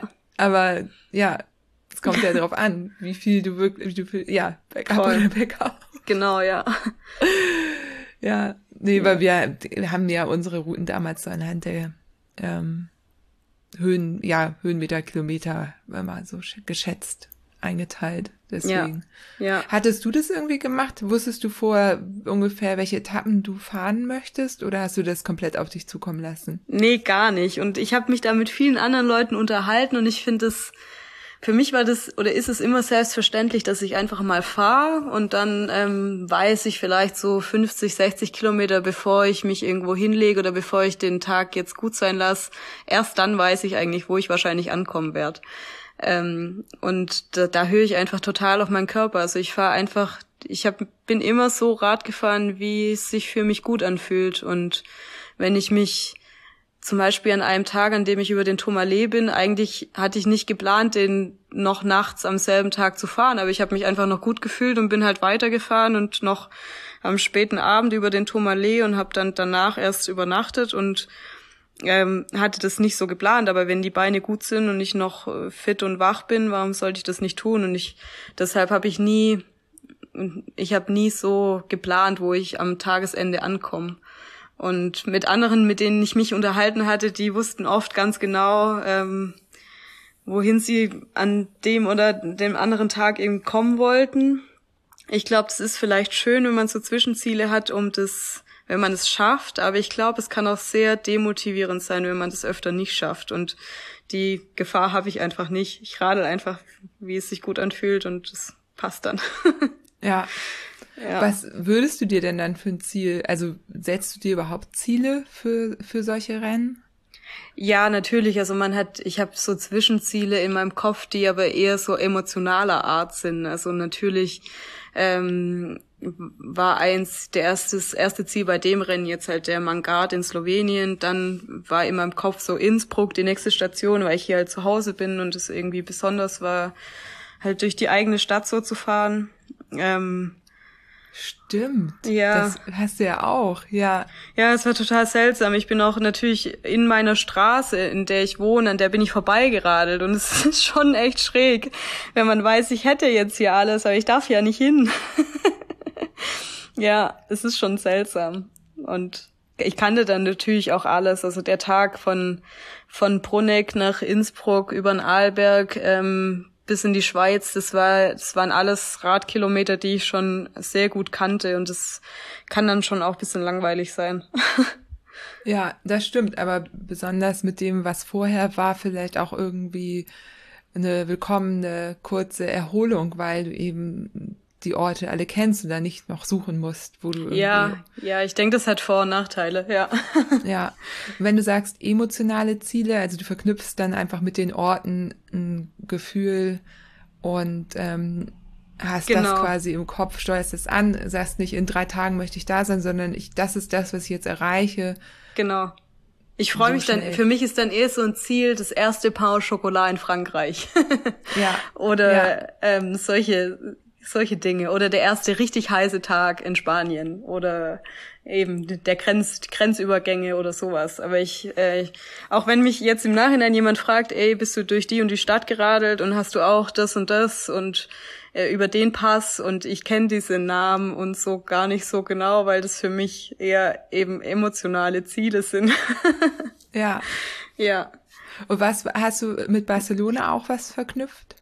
Ja, natürlich. Also ich denke, das Ziel, das hat jeder, äh, also jeder, jede, äh, der oder die startet, hat dieses Ziel vor Augen und ähm, diesen Triumphbogen kennt man von den Bildern und wenn man da dann drauf zufährt und der Parcours war super schön gestaltet, so dass man oben ähm, äh, nochmal über die Stadt sieht, bevor man dann quasi runterfährt und äh, dann das Ziel vor Augen hat und das war echt, war echt schön, ja.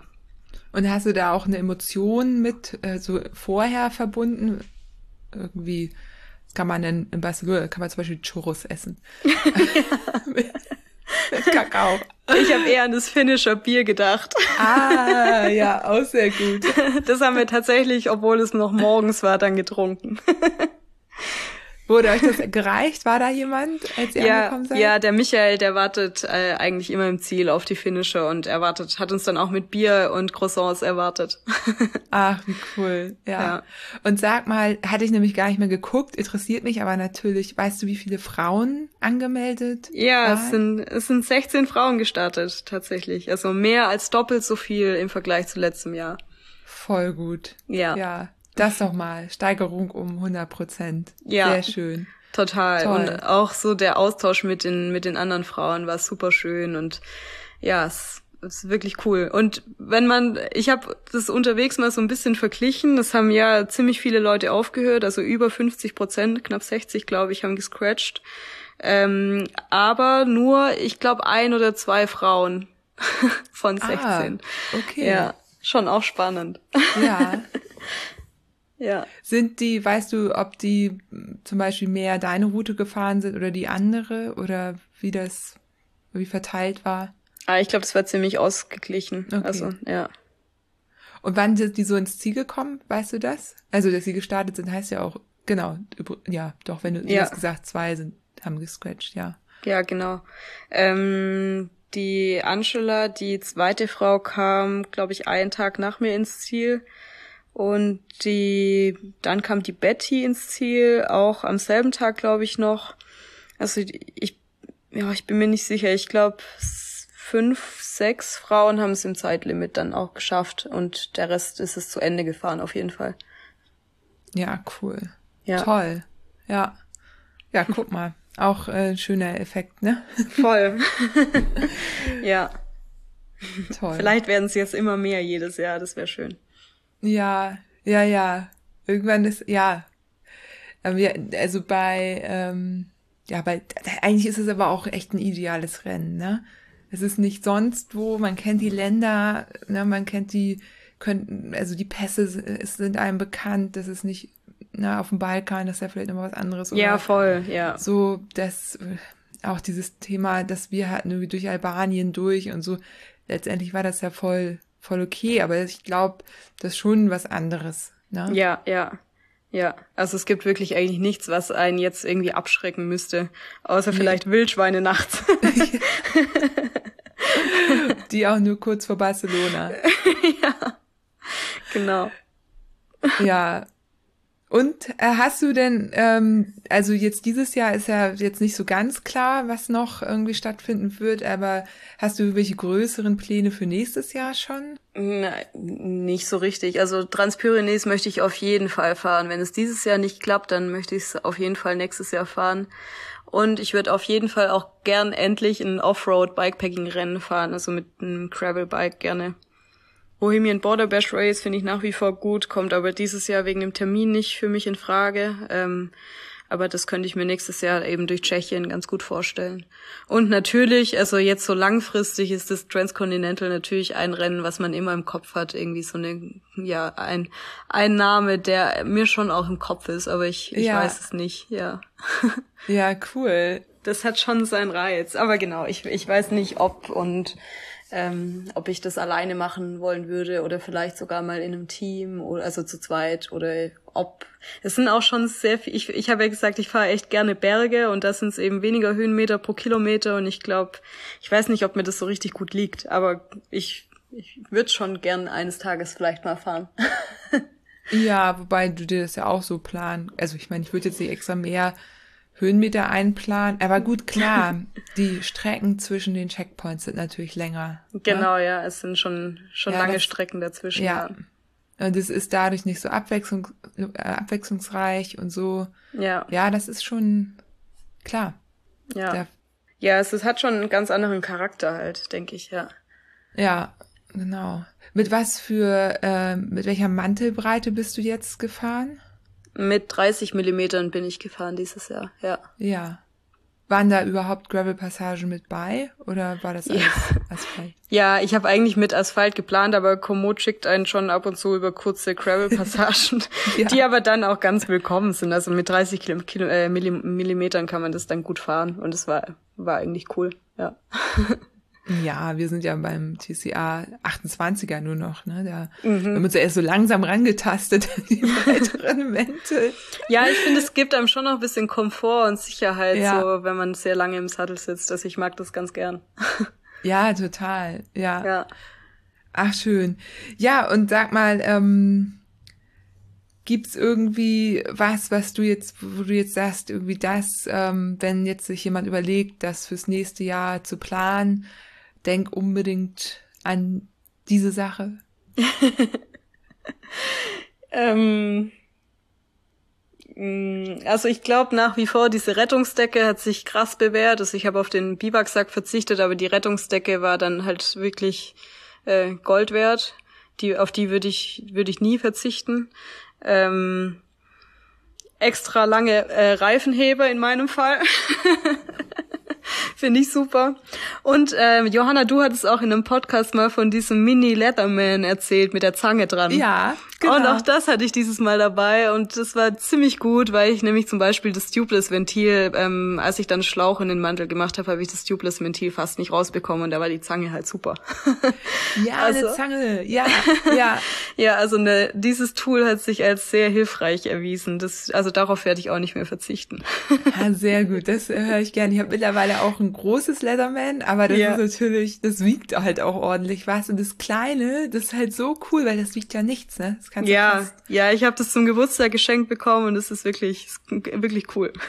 Ah, super ja. gut, ja. Es ist winzig und trotzdem kann man es, äh, ja, es ist halt kein, kein Mist. Also man kann es ja trotzdem super gut äh, bedienen und ja, ist cool. Genau, hast halt echt eine kleine Zange dabei, ne? Ja. Das, äh, ja.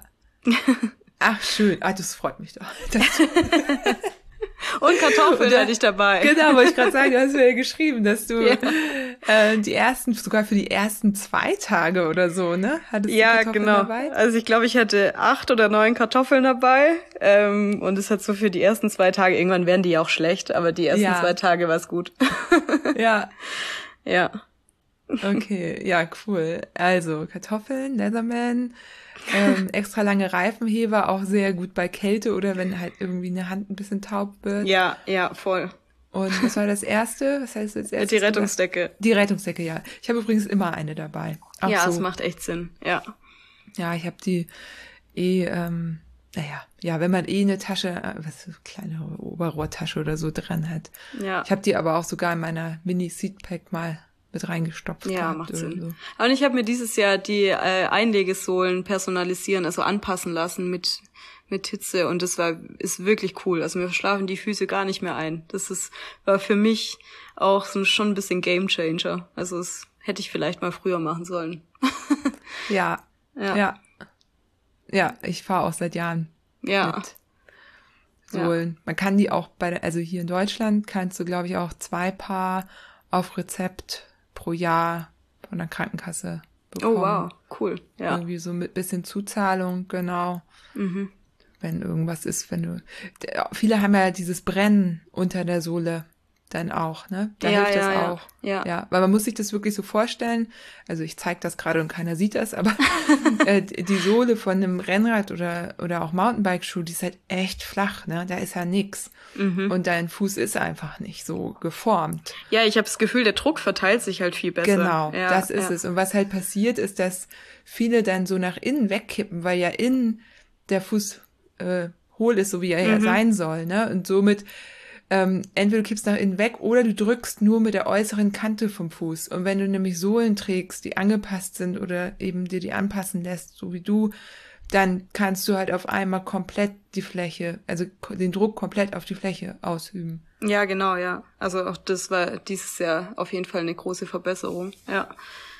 Ja, irre. Und dass du vorher nicht mit Handschuhen gefahren bist, finde ich auch interessant, weil du das vorhin so betont hast, dass du jetzt mit Handschuhen fährst. ja, ich war da noch nie, also seit ich Rad fahre, bin ich noch nie ein Fan davon gewesen. Ich mag das Gefühl irgendwie nicht. Ich habe gern meinen Radlenker so in in der bloßen Hand und äh, ja, aber mit dieser Handgelenksentzündung habe ich jetzt zu Handschuhen gewechselt und ich habe dann, ich habe die während dem Rennen tatsächlich dreimal irgendwo liegen lassen.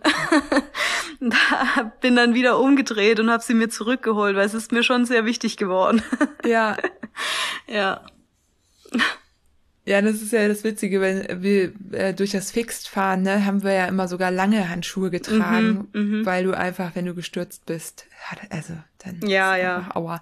Ja. Das war eben eher ein Schutz, ne? Und gut, ne, Fixed fahren musst du auch noch den Lenker noch ganz anders greifen können. Ja. Aber deswegen bin ich das eigentlich, ich fühle mich eher nackt, wenn ich mal keine trage. so, und ich musste mich eher andersrum von den langen auf die kurzen umstellen. Ich finde mhm. übrigens immer noch lange angenehmer, weil die die nicht so zwischen den Fingern so reindrücken, ne? Mhm. Weil wenn du lange trägst, gibt ja so ganz dünne, lange ja. Sommerhandschuhe. Ähm, ja, dann zwiebelt das nicht so zwischen, also zwischen den Fingern. Sehr, da Problem. Hat die ja. Wissenschaft der Handschuhe. Ja, macht Sinn. Ja. ja, und so Sitzprobleme, wenn ich mal so fragen darf, war dann kein Problem oder? Ich hatte, ich hatte wirklich gar nichts. Das war, ich war ein bisschen überrascht. Ich, ja. also ich weiß nicht warum. Ich habe das Rad ja noch, ich hatte noch ein Bikefitting, ob es daran liegt. Und ich ähm, hatte dieses Jahr auch zwei unterschiedliche Radhosen dabei, also ja, mit unterschiedlichen Polstern. Ich glaube, das ist auch gut. Mhm. Ich hatte wirklich gar keine Sitzprobleme. Ja, Sehr angenehm. Ja, guck mal, unterschiedliche Polster sind schon mal super. Dann der Auflieger, dadurch hast du ja dann auch weniger Druck auf dem Sattel und wenn das Bike dann gut gefittet ist. Genau, ja. Super. Und der nee, Sattel passt, also. Ja. Voll gut. ja, Mensch, Jana, ähm, ich glaube, ich habe dich so gut wie alles gefragt. Wir könnten natürlich noch stundenlang weitersprechen, wie immer. ähm, du könntest mir noch mal kurz verraten, was eigentlich aus der Studie ist, geworden ist. Vielleicht ähm, kannst du irgendwas sagen. Ähm, kann ja. man da mit rechnen bald? Ja, da wäre ich auch noch gern sowieso drauf zu sprechen gekommen, weil vielleicht viele Leute zuhören, die vielleicht auch mitgemacht haben und darauf warten. Ähm, also ich, ich weiß nicht, inwiefern die Hörer und Hörerinnen mit dem Forschungsprozedere an sich äh, vertraut sind, aber wir haben ähm, die Studie, also die Ergebnisse in einem Manuskript natürlich äh, geschrieben und haben das eingereicht in einem internationalen Journal. Und das äh, Paper war jetzt im Reviewing-Prozess. Das heißt, dass ähm, zwei bis drei unabhängige andere Wissenschaftler, Wissenschaftlerinnen ähm, das Manuskript eben begutachten und uns dann Feedback geben. Und das haben wir jetzt äh, letzte Woche zurückbekommen und arbeiten gerade daran, das eben jetzt nochmal zu verbessern und die Ratschläge der anderen Wissenschaftlerinnen eben einzuarbeiten. Und ähm, genau, aber wir sind sehr, wenn man es in diesen Schritt geschafft hat, ist es eigentlich sehr wahrscheinlich, dass es dann veröffentlicht wird und wir äh, vermuten, dass wir jetzt die nächsten ein bis zwei Wochen auf jeden Fall die finale Version dann wieder einreichen können, so dass es hoffentlich äh, dieses Jahr noch veröffentlicht wird. Und dann äh, freue ich mich, wenn wir endlich über die Ergebnisse berichten dürfen. es ja. ist nämlich wirklich spannend. Die bekommt ihr natürlich exklusiv in der wundersamen Fahrradwelt als Mitverursacherin dieses Ganzen. Ja, also ich glaube, da lohnt sich auf jeden Fall ähm, eine, eine extra Podcast-Folge dafür. Da können wir, ja, können wir viel drüber reden. Ja, ach, ja. toll. Ja, ich bin schon sehr gespannt. Aber dass das so lange dauert, das hätte ich jetzt auch nicht gedacht. Also ihr ja, habt ja gesagt, kann... es dauert ein bisschen, aber. Ja, ja, man weiß es nie so genau. Es kommt auch sehr auf das Journal an, ähm, wie schnell sich Reviewer finden, wie lange die dafür brauchen, es zu begutachten und so weiter. Ähm, und was die jetzt ähm, quasi beanstandet haben, war jetzt auch nichts Wildes. Also wir, wir können das jetzt relativ schnell ähm, quasi beantworten und ähm, müssen da jetzt nichts grob neu rechnen und so weiter. Also ich, die Ergebnisse sind dieselben und wir müssen so ein bisschen vielleicht umformulieren und ein bisschen anders schreiben und so weiter. Aber ich denke, das ist jetzt hoffentlich bald im Kasten und wir sind, wir können es auch kaum erwarten. ja. Voll gut. Ja, dann grüß mal die beiden, ne? Ja. Und ähm, mach ich. Dann äh, hätten wir auch das hier, dieses wichtige Thema. Ja. Ja. Total toll. Ähm, ja, ich, ich, ich meine, alle, glaube ich, haben das vielleicht auch nicht mitgekriegt. Ne? Es gibt eine Studie, sag doch nochmal ganz kurz, ähm, worum ja, es da ging. Fangen wir nochmal vorne an. also, es ist so, dass ähm, viele äh, Ultrafahrer, Fahrerinnen von Schwellungssymptomen berichten. Und ähm, es ist so, dass so meistens nach zwischen dem dritten und fünften Tag ähm, die die Leute von Wassereinlagerungen berichten, zum Beispiel in den Augenlidern oder vor allem in den Füßen und Händen, Fingern. Ähm, und es ist sehr verbreitet, also sehr viele Leute berichten davon. Ich, ich selbst habe das öfter im Gesicht, also dass dann mein, mein Gesicht total dick aussieht und ich meine Augen kaum aufbekomme. Jetzt beim Pre-Peaks war meine Oberlippe irgendwie total dick. Sah auch witzig aus. ähm, man weiß jedenfalls nicht so richtig, woran es liegt. Also es wurde noch nicht äh, wissenschaftlich untersucht und vor allem bei Radfahrer und Radfahrerinnen noch nicht. Und ähm, es wird gemutmaßt, dass es eben mit der Nierenfunktion zusammenhängt und deswegen ähm, hat sich jetzt so ein kleines Forschungsteam gefunden aus einem zwei Nephrologen hier aus der Klinik in Innsbruck, also zwei Nierenspezialisten, ähm, die Fiona Kolbinger und ich. Und wir haben ähm, halt so viert jetzt diese Studie durchgeführt und planen auch gerade eine Feldstudie, also auch da können wir dann gern ähm, drüber berichten, sobald sobald die Ergebnisse veröffentlicht sind. Und ja, da kam ein richtiger Stein ins Rollen, der ja irgendwie schön, dass Forschung so intrinsisch motiviert funktionieren kann. ja. Ah, ja, ich freue mich da auch sehr drüber, vor allem, weil du dich ja gemeldet hattest damals. Es war noch bevor wir gesprochen hatten, ne, weil Fiona da ähm, was äh, erwähnt hatte, mit der hatte ich ja zum ersten Mal, also Fiona Kolwinger, darüber gesprochen. Und dann hat's nee, nicht du, doch du und Ich hatte ich habe ich habe einen Freund, der ist genau. Nephrologe. Nierenspezialist und ich habe zu ihm gesagt, hey, hör dir mal die Folge an, weißt du da was drüber? Und er hat einfach direkt äh, die Fiona kontaktiert und so kam ja so genau. kam irgendwie und jetzt seid ihr sogar zu viert, voll cool. Ja, genau, ja. Ich war noch auf dem Stand mit drei Personen, ja. Ja. Ja. Genau. Toll. Ja, wie gesagt, es gibt auch schon ein eigenes Cover für solche wissenschaftlichen Themen und das am Fahrradwelt. Ja, to be continued ist äh, to be continued, ja, ja. forever, ja, so lange wie ihr forscht.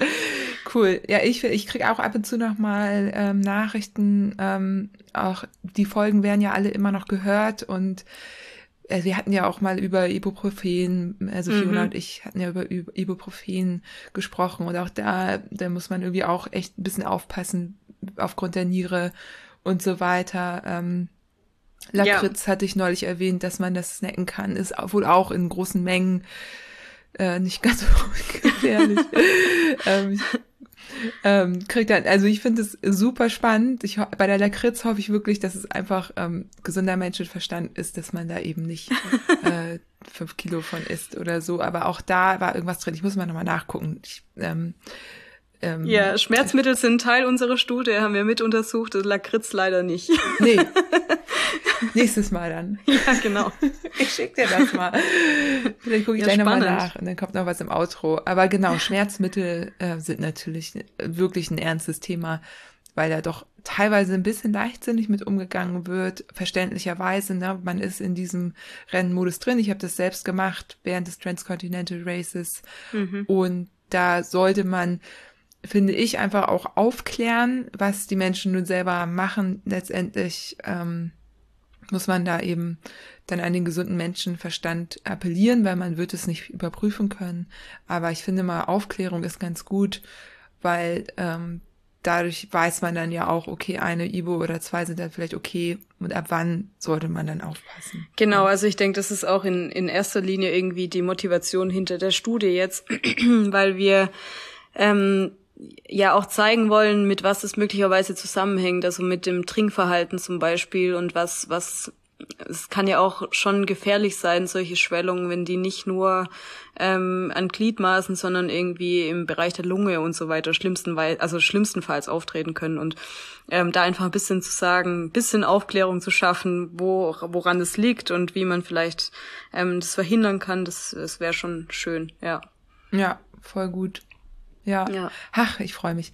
Jana, ähm, wir brauchen das jetzt nicht noch, also ich, ich das nächste Thema anschneide, aber ähm, du bist bestimmt nicht das letzte Mal im Podcast gewesen. Ich bedanke mich, dass das so relativ spontan sogar jetzt geklappt hat und freue mich total. Nochmal herzlichen Glückwunsch zum ersten Platz bei den Frauen, zum fünften Platz overall. Das ist wirklich eine krasse Leistung, ähm, wenn man bedenkt auch, dass du eigentlich auch erst seit letztem Jahr so richtig in diesen langen Distanzen dabei bist, ne? Und ich hätte mir das auch selbst nicht zugetraut. ja, aber so ist es, ne? Du hast ja gesagt, du hattest emotionale Ziele und dann wächst man eben dann auch mit diesen, also du kannst halt gucken, was geht, ne? Genau, Großartig. Ja. So. Ja. Und es gibt eben noch diesen ganz tollen Film, wer den noch nicht gesehen hat. Ich glaube, ich, glaub, ich habe, ich mache da in jeder zweiten Episode Werbung für. Das wirklich ganz großartig. Soll ich auch schön von den Jungs aus dem Plattfuß-Podcast grüßen. Die ähm, haben den auch gesehen. ja, ich habe gehört. Ja, hast gehört, Danke, ja. ja. Da auch ein Vorbild äh, für die beiden. Und ähm, ja, das ist wirklich, wirklich schön, wirklich ein schönes Geschenk das ihr da gemacht hat, äh, habt an alle. Ja. Ja, danke. Danke für das Feedback und danke für die Einladung auch. Ich, ich habe mich gefreut, wieder erzählen zu können. Bis zum nächsten Mal. genau. Bis zum nächsten Mal. Tschüss. Ciao. Ja, ich hoffe, euch hat dieses Interview gefallen und wie versprochen wollte ich auch noch mal kurz auf den Lakritzpunkt eingehen. Dazu hat mir nämlich Nikolas eine tolle E-Mail geschrieben oder beziehungsweise äh, sehr wichtiges Feedback gegeben und äh, die lese ich euch jetzt einfach mal vor. Liebe Johanna, direkt einmal vorweg, ich bin großer Fan deines Podcasts und höre regelmäßig sehr gespannt zu. Gestern habe ich deinen Beitrag auf dem Plattfuß-Podcast zum Thema Ultracycling gehört, wo ich mir sehr viele nützliche Tipps abholen konnte. Danke dafür.